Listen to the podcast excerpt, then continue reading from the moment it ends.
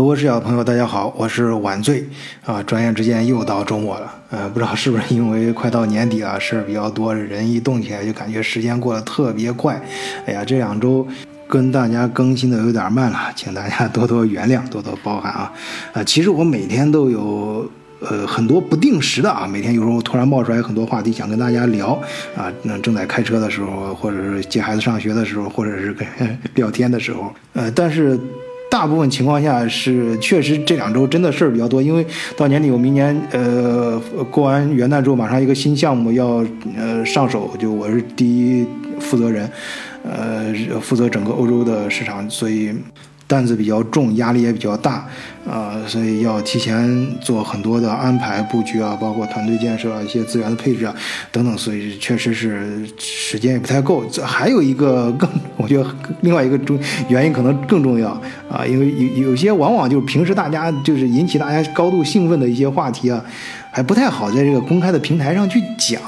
啊，就比如说我前两天跟一个朋友就是聊的，就是特别是好像最近好好几个朋友就谈谈这个话题，就跟德国绿绿党上台嘛，不是放出一些话嘛？其实这个事儿呢，你说我怎么说？这个这个是这很敏感，涉及到政治方面的问题啊。那我但是但是我可以这么跟大家简既然说到这儿，我简单还是说两句吧。其实绿党这个事儿啊，大家就把它理解这么理解，嗯，就大家就这么一听啊，你能听得懂就听，听不懂的你就算，就是你把它理解成一种牌啊，就是你手上没牌可打的时候，就要无中生有，造出一张牌来啊。就是你谈判的时候要造一些筹码嘛，呃，就这样至少说，你看中就。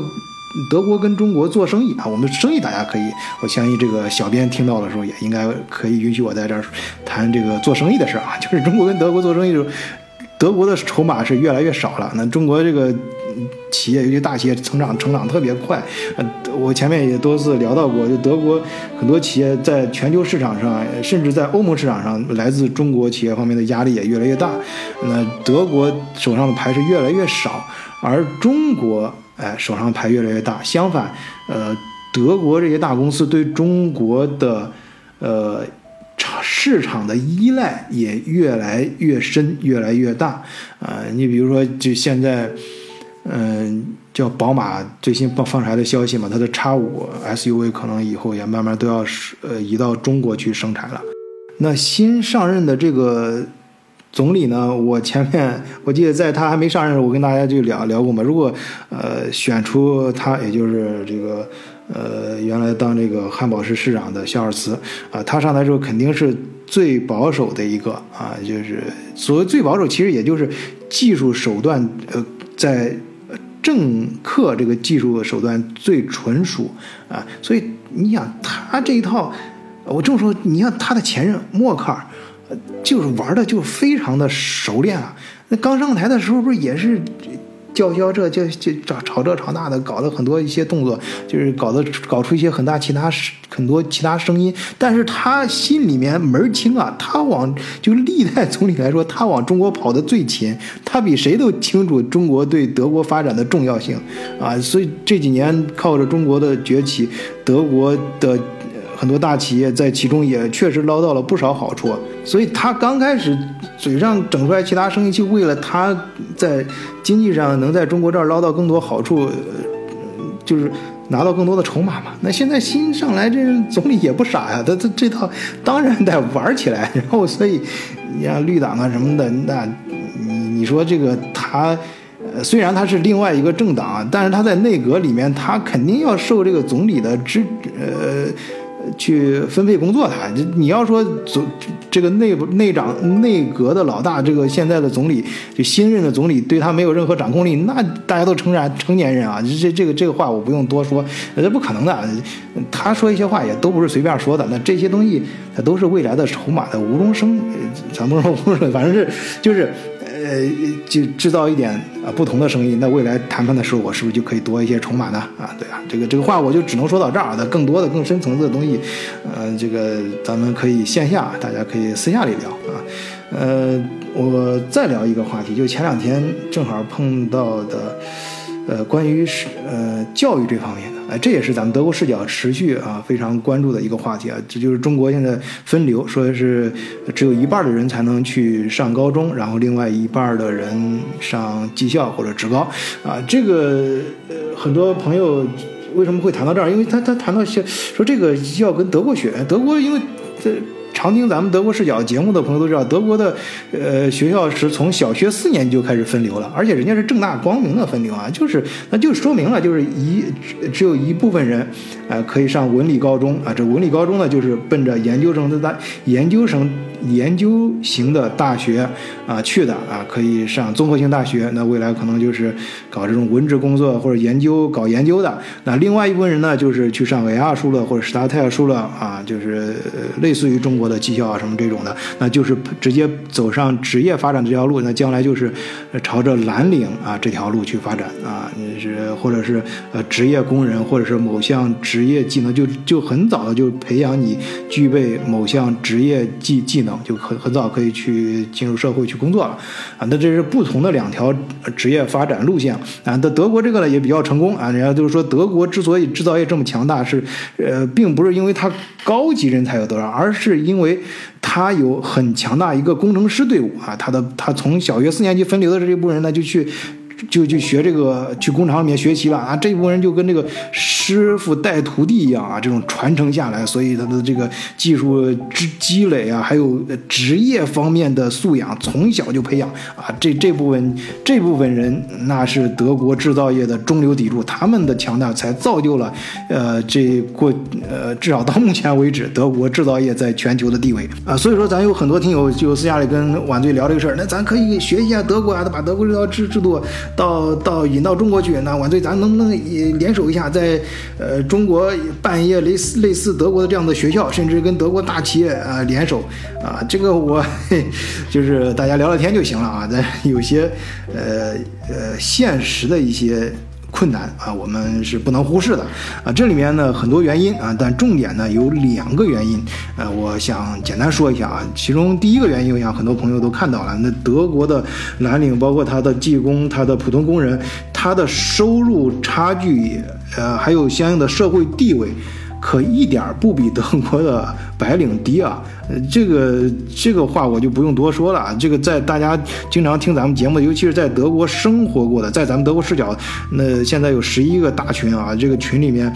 小群就更多了。这种这几个大群里面都有很多在德国生活的人，呃，而且到德国旅游过的，在德国有过经历的，这这你感觉都很明显了。大家自自自己或者网上看一些网文都都能感觉到。呃，所以呃，在德国他。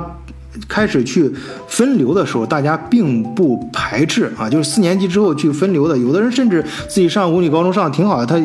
他就不想学习了，不想就做天天趴在那儿搞学术这些东西没有意义，想去学一一技之长，呃，去做一个蓝蓝领挺好啊，或者当一个技呃技术工人，甚至工程师啊什么的，这。呃，过得很不错啊，这是一个很现实的原因，这是大家都能看得见的啊。你这你没有这个作为保障，你给大家说，你让大家心甘情愿的自己分流走哪条路都行，那基本上就是。呃，不是扯了，咱们说人话啊，咱咱咱也不不唱高调，就是实实在在的说，你普通老百姓肯定不能接受嘛。你尤其是这中产阶级自己一路打拼过来的，尤其是在一线城市，你说你技校毕业的和职高毕业的，你跟那个本科，尤其是重点大学毕业的，你中间首先你上来之后收入差距很大，然后你上升的门槛也都摆在那儿了。你一个技校毕业的、职高毕业，你的你的你上面天花板很明显摆在那儿。你你说你你跟他，你跟你跟重点大学这些。经理，因为他们重点大学毕业的话，他不说重点，就一般的人家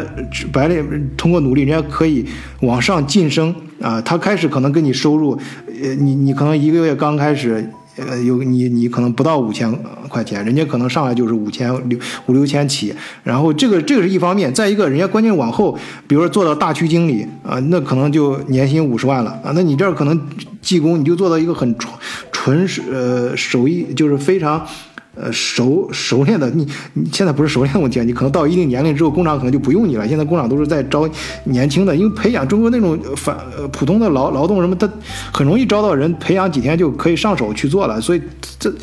你说你你你跟你你们之间谈这个社会差距，谈这个未来发展的这个呃中间，你你你要跟他。社会平等啊，大家在社会上认知度一样，呃，找对象都丈母娘在丈母娘眼中都都平平等，那那那不扯吗？这这现在咱咱咱实咱实实在在说啊，咱咱不不唱高高高高调啊，咱就说实话，呃，所以说这个东西啊是一个非常明显的啊，你你放到德国可就真不一样了啊，德国你说人家一个收入很稳定的蓝领。呃，虽然人家绩效比人家收入很稳定，然后人家手上有一技之长，你一个办公室的，你首先你跟他收入差别并不是太大。再一个，德国这种社会啊，它体制已经就社会流动性并不大啊。你你真正那个白领什么的，你可能你的你的天花板可能比人家技工天花板还要低啊。这个呃，这是另外一个话题，我们不说，我们不说的，我们只现在重点把今天这个事儿说清楚，就是。第一个，这个社会的差距、收入的差距摆在这儿，这很多老百姓都能看得见。第二个，我还想说一个，就是咱们普通人可能不太清楚的啊，呃，就是德国啊这两条发展路线，他们即使在四年级分流之后，相互之间的转换通道也是非常通畅的啊。这个你，你像。咱们听友有肯定有不少人都有这样经验，就你身边，你你你肯定以前有那些学霸，他可能以前，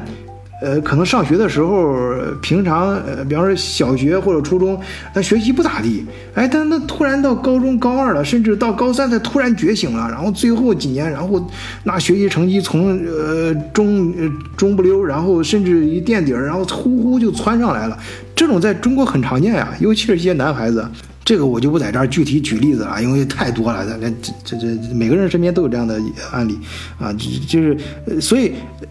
那中国，你要是说你你这个呃分流之后，你去上技校了或者上职高了，然后你再去考大学啊，就考研究生。这不是说不可能啊，这这看那个青年公斋什么也也有这种，你别说进校，人家有那个在家里蹲的，自己通过各种努力考上研究生，什么搞出一番学学术的这种也有，但这种太少太少了，这这这种少的程度不不足以我们把它作为一个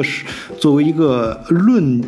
论据来。来来讲啊，我们就说可能性，在中国目前这种状况下，你一个技校或者职高的毕业生，你让他去上呃考大学、考研究生，这种可能性太小了。先不说他有没有这个能力，他自己可能都没有这个信信心，没有这个兴趣。因为当年我们说人，我再说一遍，我们说人话，当年在中国，像去上技校、上职高的，基本上都是考不上高中的。尤其是在大城市，尤其是对中国处在中产阶级的这些家庭，但凡手上稍微有点资源，啊，呃，但凡稍微有点出路，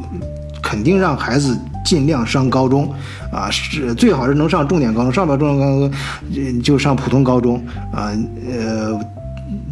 万不得已不会把孩子送到去上技校、上职高。呃，很多技校、职高的人在一线城市是招不到学生的，都是去偏远山区、农村招生源，就这还招不满，这是一个现实状况啊。但是。这包括咱们的 Frank 什么的，他也在咱们这儿聊过嘛。你但是这些你在中国上技校、卫校这些人，如果到德国来，按照德国，如果是在中国能够按照德国这个社会待遇跟这个呃这这特别是收入啊，收入跟呃还有呃社保体系什么的这套走的话，那我相信肯定很多人就没那么大的排斥了。所以中国的家长啊，有些中产阶级，但凡有点能力的孩子，即使在中国就是考不上高中什么的，也不行把孩子送出国，在国外上高中，即使在。国外上，呃，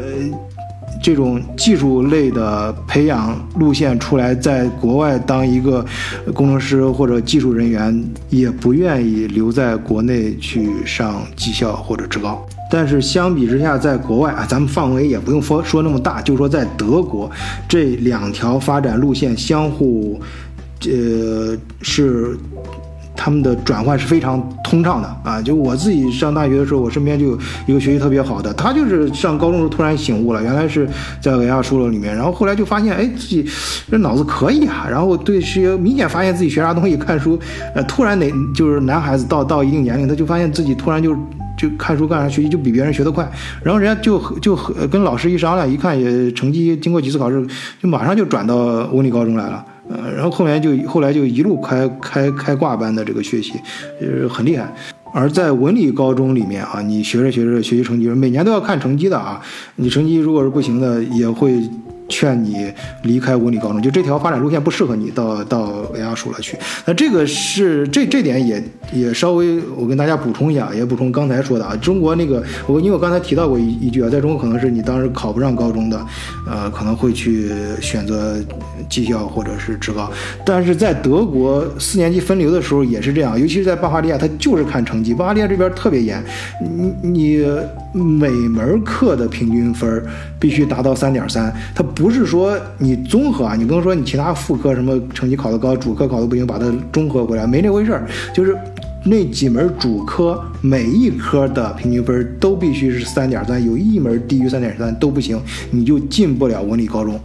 你就只能去其他学校，呃，但是在呃，可能其他州，德国其他州可能会松一点。比如我原来在汉堡，汉堡的话是这样，你，呃，如果学校学习成绩稍次稍差一点呢，你也可以家长特要求，呃，就是愿望特别强的话，也可以跟学校商量，也反正也能找到呃一些文理高中接收你的孩子，也可以继续读，都可以啊，呃，但是巴伐利亚这边要求，反正不管怎么说，整个德国来说，他四年级的时候，呃，你能否去读？文理高中还是读这种技术型的发展路线的学校，那就是看成绩，主要就是看成绩。而且有些孩子他自己想发展，想选选这个，呃，上个技校什么，很快就业这种的。如果学习成绩特别好，老师也会劝你把他劝回来啊，就是觉得还是这个搞研究型的更适合你啊，也也这种什么都有。所以双方他们之间没有这种，他是因为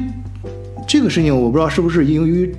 反过来想啊，就是他，呃，未来的社会地位，就是社会呃收入，反过来决定的。大家对这个事情没有太多的歧视，就是只是不同的发展道路，就是哪条路更适合你。大家未来的收入很难说谁比谁收入高，谁比谁社会地位低。但是中国目前要搞分流的话，这两点。差别就太明显了。就刚才我说的第一点，大家都很多听友都能看到的，就是社会地位和收入的差距。另外一点就是相互之间的转换可能性比较，呃，这个通道没有那么的通畅啊。你一个高中毕业，职高，呃，或者技校毕业的，你想让去考重点。大学想去读研究生，这个很难，但是在德国这是很正常的。即使在德国你上了发号书了，然后呃再转到综合性大学或者是退伍里面去接着深造，是呃。我不能说非常普遍，但至少我自己亲身经历，还有身边的朋友，这是一个很容易的事情。就只要你想，你肯定能实现啊！就包括刚刚被换下来那个卫生部长，他不是也路也是一路也是读着那个奥斯比尔东上来的嘛？以前也是上完大学，好像就读了类似于技校这种。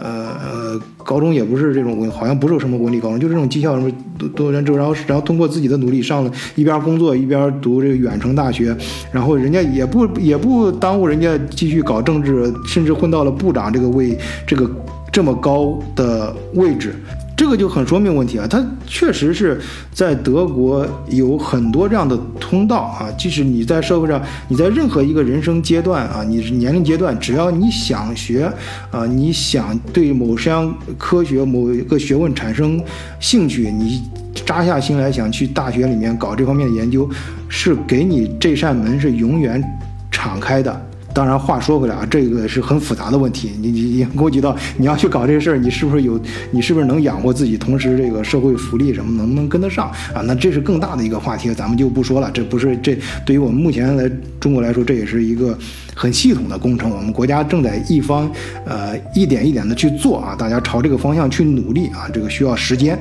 咱们德国视角呢，作为一个就是这种咱普通老百姓，大家聊天的啊，尽量我们就是说提供从平人平头老百姓的视角啊，我们接地气的去谈一些我们能见到的、能理解的啊。呃，另外呢，刚才说到呃，德国上呃，维亚说了，还有还有史达泰说了，就是非文理高中的这些呃各种学校。他的出路真的还真的挺多的，呃，正好我前段时间有一个朋友，他的孩子正好就是，呃，接受了当兵啊。当兵在中国其实现在好像也不太容易，也得经过呃各种考核，还有一些活动运营才能拿到这个名额。呃，在德国我原来原因为我在都看到到处在招工招兵广告嘛，就是欢迎去当兵啊，为国家效力啊。我觉得好像是一直招不到人，或是因为这个很少人去。后来错了啊，其其实也是在德国也是很多人很多年轻小伙子是想去的，呃，只是他的门槛非常的严格啊。这个，呃，这个算了，这个话题比较大，我呃再。单独另一期啊，我再单独做一期跟大家详细聊一下，在德国当兵啊，因为每个男孩子或者每一个男人心中都有一个零零七的梦啊。你如果在德国我想当个德国的呃士兵，他的特种兵还有各种兵种，他的收入有多高啊？这个我跟大伙儿下期聊。好，今天这期节目就聊到这儿，谢谢大家收听，再见。